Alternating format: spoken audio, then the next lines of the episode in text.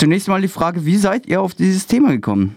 Ja, das ist in der Tat ein sehr gruseliges Thema. Aber wir beschäftigen uns ja eigentlich beim IZ3W das ganze Jahr über mit sehr gruseligen und mit sehr schrecklichen Themen. Also wir haben jetzt dieses Jahr ein Heft über Bandenherrschaft, kriminelle Banden gemacht. Wir haben uns mit dem russischen Angriffskrieg auf die Ukraine auseinandergesetzt, mit Rohstoffausbeutung und Menschenrechtsverletzungen. Also allerlei schreckliche Szenarien. Da geht es sozusagen um den realen Schrecken in der Welt. Und zum Ende des Jahres widmen wir uns jetzt sozusagen dem, wie eigentlich dieser reale Schrecken in Kunst, in Film vor allem und in Literatur verarbeitet wird. Und das am Beispiel vom Horrorgenre. Also wir haben das früher auch schon mal gemacht, am Beispiel von Science Fiction zum Beispiel. Das gibt es ja auch, dass Science Fiction Literatur oder Science Fiction Filme viel gesellschaftskritisches auch zu sagen haben. Was wird mit unserer Welt geschehen? Dystopisches. Und ganz ähnlich ist es auch mit dem, ähm, ja, mit dem Horrorgenre. Also es spricht ja über unsere gesellschaftliche Ängste, also nicht nur Sachen, wovor du oder ich Angst habe, sondern über kollektive Ängste. Ne? Und das, wovon eine Gesellschaft kollektiv sich fürchtet, was uns Sorgen macht, das hat ja immer eine politische Komponente und wie so Horrorfilme und Horrorliteratur eben mit diesem Thema umgehen und was das politisch am Gruseln ist in verschiedenen Ländern, das schauen wir uns in diesem Heft an. Blicken wir zunächst einmal zur Entstehung des Horrors im 19. Jahrhundert. Wie und weshalb ist er gerade in dieser Zeit entstanden?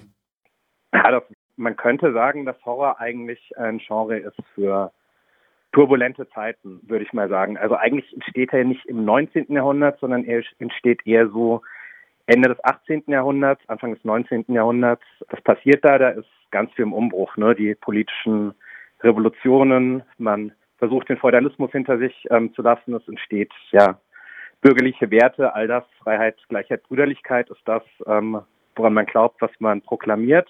Aber so die Gothic Literature, ähm, so sagt man das, die Schauerliteratur in Großbritannien hat daran immer schon ein bisschen die Zweifel gehabt. Wie weit ist es eigentlich damit her? Und das würde ich zumindest so interpretieren, dass all die Monster und die blutsaugenden Adeligen und so, die es auf jeden Fall gibt und auch die Ruinen, ne, es sind ja ganz oft so die Schlösser und alten Burgen, die dann noch ähm, sozusagen in das neue aufgeklärte Zeitalter irgendwie reinragen. Da artikuliert sich zumindest ein Zweifel und auch eine Idee, dass vielleicht die feudale Herrschaft doch noch eine Macht ausübt und vielleicht auch so ein bisschen eine Sorge vor Wissenschaft und Aufklärung und all dem und dass das vielleicht auch seine Schattenseiten haben mag und nicht einfach nur in eine freie und heile Welt reinführt. Deswegen ist, glaube ich, schon so diese Zeit, Ende des 18. Jahrhunderts, 19. Jahrhundert, auf jeden Fall für die Gothic Fiction eine super Zeit, wo das entstehen konnte.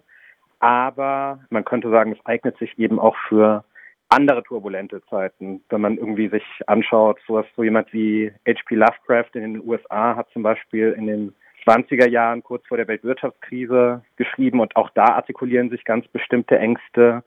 Oder jüngst, ja, redet man auch vom neoliberalen Horror. Ne? Also ich glaube, so ein ganz großer Horrorboom kommt auch in den 90er Jahren tatsächlich, des letzten Jahrhunderts jetzt, dass sich das eben auch nicht nur irgendwie auf US-amerikanischen und europäischen Leinwänden findet, sondern dass man in mexikanische Horrorfilmproduktionen ähm, hat, dass in Südamerika plötzlich Menschen anfangen, Horrorliteratur ähm, zu verfassen. Und das ist ja auch kein Zufall, dass da weltweit in den 90ern ähm, Menschen auf ähnliche Ideen kommen und so, sich mit diesem Thema befassen, weil es eben auch einfach ja, Zeiten der wirtschaftlichen Strukturanpassung sind, der Privatisierung, Sorge, wie geht das eigentlich weiter mit dem Kapitalismus und wir weltweit eigentlich sehr ähnliche Ängste haben und sich das auch im Horrorgenre vielleicht ein ganz gutes Medium findet, um sich auszudrücken und das zu reflektieren. Im Editorial schreibt ihr, dass das die Globalisierung des Horrors sei.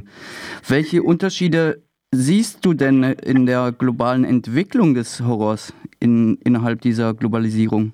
Also es sind natürlich immer sehr unterschiedliche lokale Geschichten und lokale Kulturen und Religionen und Mythologien, auf die Horror da zurückgreifen kann aber gleichzeitig auch sehr ähnliche Themen. Ne? Also du hast zum Beispiel die Frage des Patriarchats, der Frauenunterdrückung, Menschenrechtsverletzungen, Militärdiktaturen und das hast du nicht nur auf einem Kontinent, das sind Fragen, die hast du auf allen Kontinenten, aber es vermischt sich dann eben, je nachdem, je nachdem, ähm, was man eben auch schon in der populären Kultur an verschiedenen Gespensterfiguren, religiösen Figuren, Dingen, vor denen man so schon im Volksglauben Angst hat, hat und kehrt dann so auf die auf die Leinwand sozusagen zurück. Ne? Also man hat irgendwie in der westlichen Horror- und Schauerliteratur so das Gespenst und man kann natürlich nicht sagen, dass was jetzt irgendwie in asiatischen Horrorfilmen ähm, kommt, in The Ring oder so. Ich weiß nicht, ob du dich an dieses Mädchen da erinnerst, das auf dem Fernseher klettert.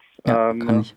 Und so kann man natürlich nicht eins zu eins sagen, das ist ein Gespenst, ne? das nennt man Onryo, das ist ein weiblicher Rachegeist sozusagen, aber es ist ja doch ein ganz ähnliches Thema. Da hat jemand ein Unrecht erlitten und muss deswegen spuken und sich rächen. Oder in Guatemala, in Mittelamerika zum Beispiel, gibt es den Mythos von der Llorona, die hat ihre Kinder verloren und spukt und lockt die Menschen an und holt die sich dann, könnte man auch sagen, das ist sozusagen sowas ähnliches wie das Gespenst jetzt irgendwie in Europa, aber verbindet sich dort natürlich mit lokalen Mythen und eignet sich dann natürlich auch super, um über Dinge wie Menschenrechtsverbrechen in Zentralamerika, Militärdiktatur, ähm, Bürgerkrieg und ähm, ähnliches zu sprechen.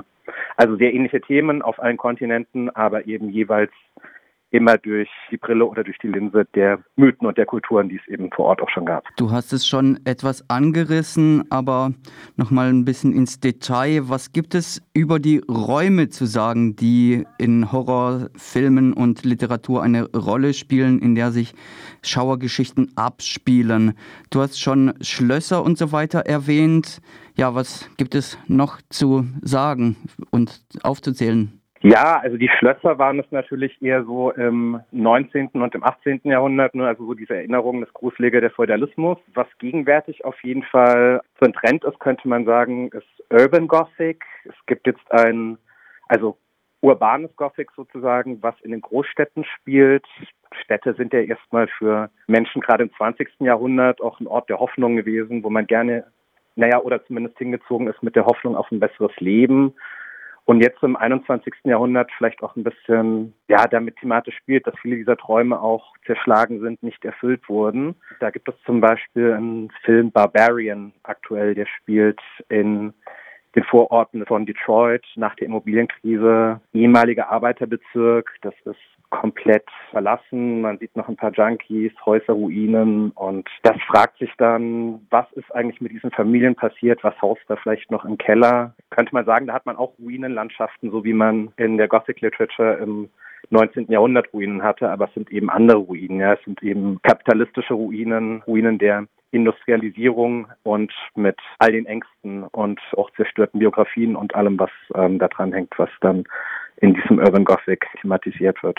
Urban Gothic würde mir jetzt auch zum Beispiel einfallen als Kategorie für argentinischen Horror. Darum geht es in unserem Heft auch um eine Schriftstellerin Mariana Enriquez. Da geht es sehr viel um Buenos Aires, um die Jahrhundertwende, ne? also als die sehr schlimme Wirtschaftskrisen erleben, Währungskrisen auch und das verhandelt einfach das Elend und die Ängste, die eine urbane Mittelschicht in dieser Stadt erleidet, die Ängste auch, die sie aneinander auslässt. Also es ist oft, dass nicht nur die Monster oder so die größte Gefahr sind, manchmal ist die größte Gefahr auch der eigene Ehemann oder ähm, die, die einem am nächsten stehen. Das ist so eine Mischung aus urbanem Horror und neoliberalem Horror, den man da im argentinischen Horror sehr oft findet. Der Schrecken des globalen Kapitalismus wird darin behandelt, so schreibst du in dem Artikel. Du hast es erwähnt, schon zweimal neoliberaler Horror. Was ist das? Ich würde sagen, das ist auf jeden Fall eines der zentralen Motive, was man schon hat seit Ende letzten Jahrhunderts, dass es eben nicht nur darum geht, dass man jetzt irgendwie ein riesengroßes Monster oder einen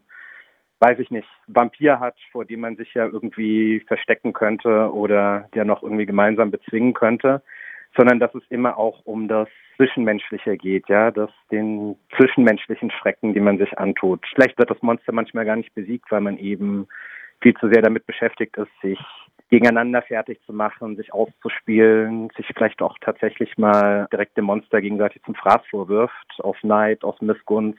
Also so diese, diese Thematik wirklich der Konkurrenz, die zugespitzt wird, bis hin zu die Menschen zerfleischen sich oder gönnen sich eigentlich sogar, dass sie vom Monster verfolgt werden. Nochmal ganz grundsätzlich gefragt, was macht es eigentlich so reizvoll, sich zu gruseln und wie Georg Seeslen schreibt, die Urängste zu bedienen und welche Möglichkeiten bieten sich gerade im Genre des Horrors, sich sozialkritisch zu äußern? Also was den Reiz an dem Ganzen ausmacht, der Mark Harris, den wir zu Black Horror interviewt haben, sagt so schön irgendwann am Anfang des Interviews, es ist so ein bisschen wie eine Achterbahnfahrt. Ne? Man durchlebt eben eine Gefahr oder was eigentlich furchtbar ist, tut es auch in einem kontrollierten Umfeld. Und ich glaube, in so Zeiten wie jetzt, wo wir uns ja wirklich um verdammt viele Dinge Sorgen machen, komme ich eigentlich mit meiner Heiz- und Energierechnung über den Winter. Ähm, was ist eigentlich mit dem russischen Krieg in der Ukraine? Nur wo wir uns ohnehin schon bedroht fühlen, das Ding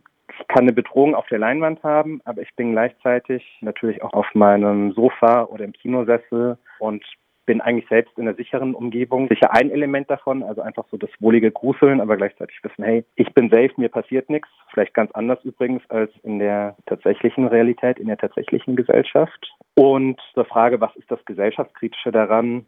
Naja, ich würde nicht sagen, dass jeder Horrorfilm notwendigerweise gesellschaftskritisch ist. Im Gegenteil, es gibt auch Horror, der macht das ganz anders. Der instrumentalisiert unsere Ängste vor dem anderen, vor dem Fremden. Ich habe vorhin zum Beispiel mal von Lovecraft geredet. Das ist nicht nur schön zu lesende Literatur, sondern das hat auch wirklich Elemente, die sind rassistisch. Da wird einfach, ja, da ist das Monster ganz, ganz wenig literarisch verdeckt eigentlich ganz klar irgendwie der Afroamerikaner in den USA und der lässt seinen Rassismus da literarisch auf. Das gibt es auch, aber es gibt dann eben den Horror, der geht in die andere Richtung, der manchmal sogar auch, ja, vielleicht nicht Sympathie mit dem Monster hat, aber zumindest sagt, hey, das Monster verweist auf etwas, was vielleicht in der Gesellschaft nicht geklärt ist oder das Monster ist uns nicht so unähnlich. Zum Beispiel Zombie-Filme ist ja ganz oft so die Pointe, dass am Ende sind vielleicht die Menschen den Zombies gar nicht so unähnlich. Denkt dann ein Zombie-Film von George Romero, der spielt in einer Mall in den 70er Jahren. Und da hat man dann irgendwann die Zombies,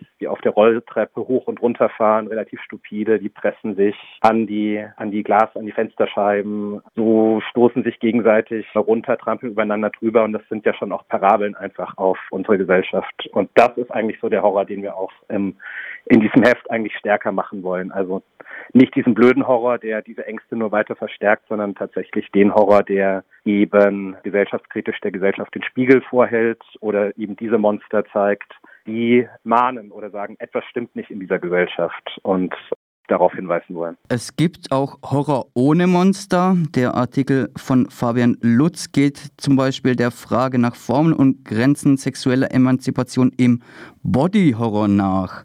Was ist Body Horror und wo liegt der befreiende Moment beispielsweise in Fetisch-Thrillern wie Cronenbergs Crash, das Autounfälle in den Bezug zu Sex- und Liebesgeschichten setzt? Also so ganz ohne Monster kommt das natürlich nicht aus. Oder sagen wir so, es kommt nicht ohne fantastische Elemente aus. Body Horror geht erstmal um körperliche Veränderungen. Es werden dort Körper zerstört. In dem Fall zum Beispiel durch einen Autounfall. Sowohl der Film Titan von einer französischen Regisseurin als auch der japanische Film Tetsu the Iron Man sind beides Filme, die beginnen mit einem Autounfall. Und jetzt könnte man ja denken, da werden Menschen ganz schlimm verzehrt und ihre Körper werden zerstört, aber das sind Filme eher, die nehmen das, um, ja, wie könnte man sagen, um Veränderungen in diesen Menschen hervorzurufen, sozusagen eine Utopie. Wie wäre das, wenn ich mit dem Auto wirklich verschmilzen würde, wenn ich zur zur Mensch-Maschine werden würde. Die Frau zum Beispiel in Titan hat dann wirklich auch Geschlechtsverkehr mit einem Auto und kommt eine Maschinenschwangerschaft und das ist alles sehr grotesk und ölig und metallern. Aber es ist auch so ein bisschen eine, eine Ausbruchsfantasie gleichzeitig. Ne? Also sie lässt ihre Familie hinter sich, sie lässt auch Geschlechtsstereotype hinter sich. Sie schert sich die Haare ab. Sie wird von einem alten Feuerwehrmann, der seinen Sohn vermisst,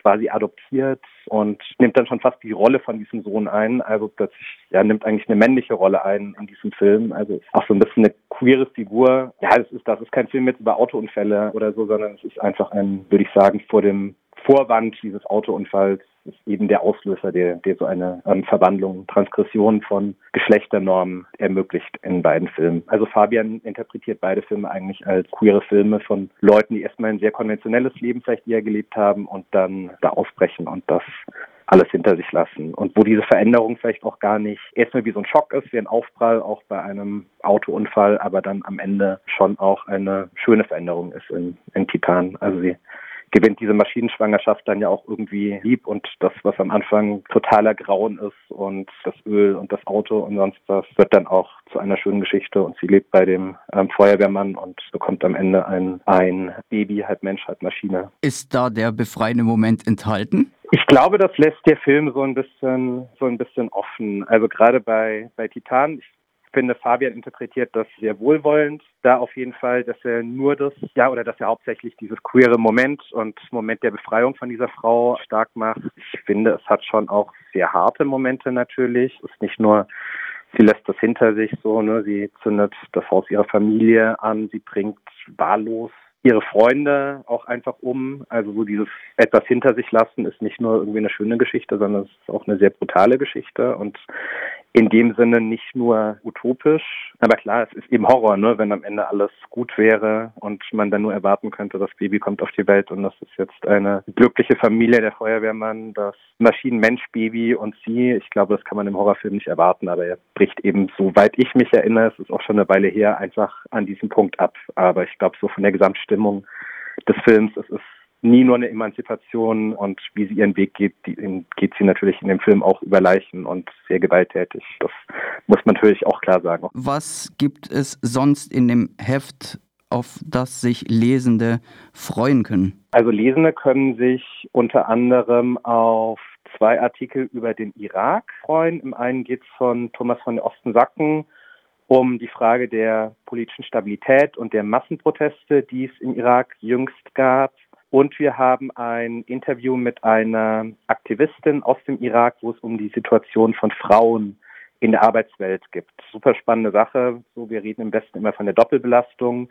Die Interviewte sagt, im Irak gibt es eigentlich eine Dreifachbelastung für Frauen. Sie müssen sich nämlich nicht nur um die Arbeit und um ihren Ehemann bzw. dessen Haushalt kümmern, sondern auch noch um den Haushalt der Familie des Ehemanns, sind dadurch in einer ganz, ganz vulnerablen und verletzlichen Lage und einen Artikel.